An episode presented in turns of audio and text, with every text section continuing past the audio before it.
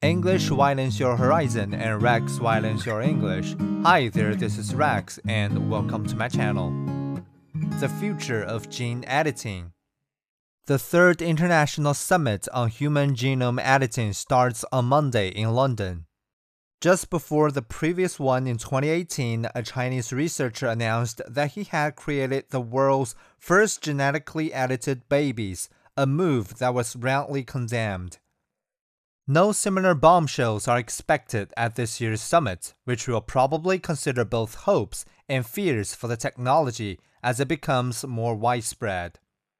On the hopeful side, gene editing is creating an entirely new category of drugs that can target single or multiple genes.